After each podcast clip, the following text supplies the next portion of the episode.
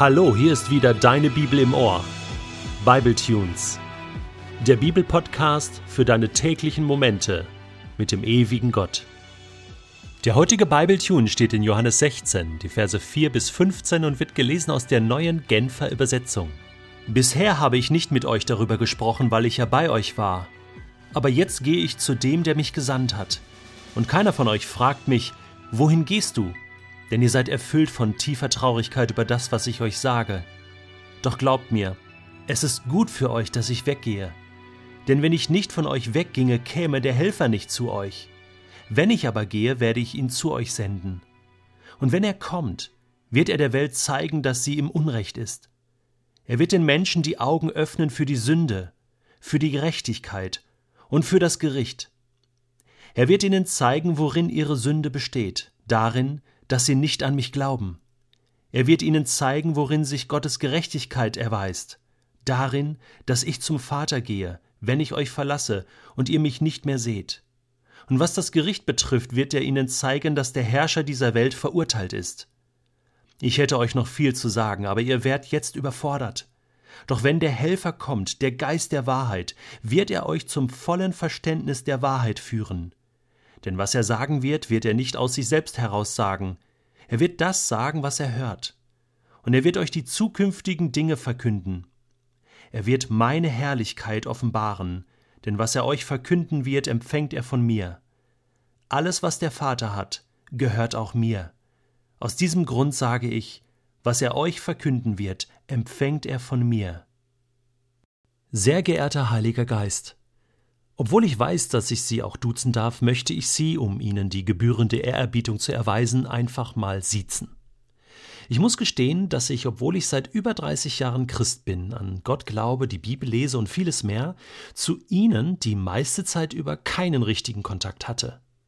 Irgendwie hat das mit uns beiden nie so richtig funktioniert. Ich habe zwar im Nachhinein betrachtet Ihre Bemühungen hier und da gespürt, jedoch war es für mich immer schwierig, den richtigen Zugang zu ihnen zu finden. Woran hat es gelegen? Nun, ich denke einerseits an meinem Unwissen darüber, wer sie wirklich sind und was sie so den ganzen Tag machen, und andererseits auch an meiner Unzulänglichkeit, meinem Stolz und meiner Faulheit. Das heißt, es lag wohl eher an mir und keinesfalls an ihnen. Sie haben über die Jahre wirklich alles versucht, um bei mir zu landen. Diese ständigen, guten Gedankenimpulse, die mit ihrer sanften Stimme meinen Kopf erreicht haben, um mich zu lenken, zu hinterfragen, meistens aber um mich zu ermutigen. Oder diese herrlichen emotionalen Schübe, die sie einfach so in mein Herz hineingepumpt haben, um mir ein Glücksgefühl, eine innere Ruhe, einen tiefen Trost und tiefen Frieden zu spenden. Diese manchmal geheimnisvollen Erinnerungen, was ich zu tun oder auch zu lassen habe, und das nie mit dem erhobenen Zeigefinger, sondern immer so liebevoll. Wie machen Sie das? Aber auch diese ständigen Inspirationen, wenn ich die Bibel lese.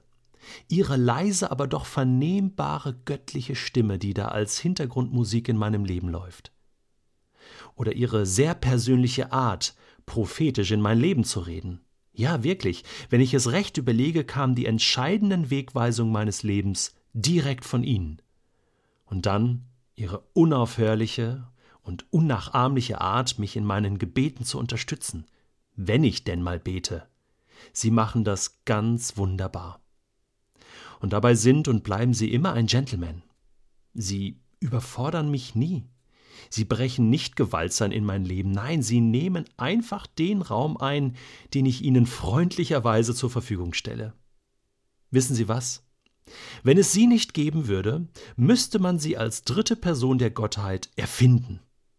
Gott sei Dank gibt es sie, und Gott sei Dank sind sie jetzt nicht ewig beleidigt, sondern stehen mir einfach so weiterhin zur Seite.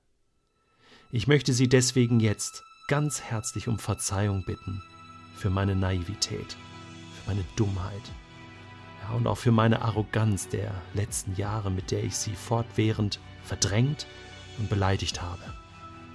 Ich kann Ihnen jetzt nur hochheilig versprechen, dass ich ab sofort auf Sie hören will und werde.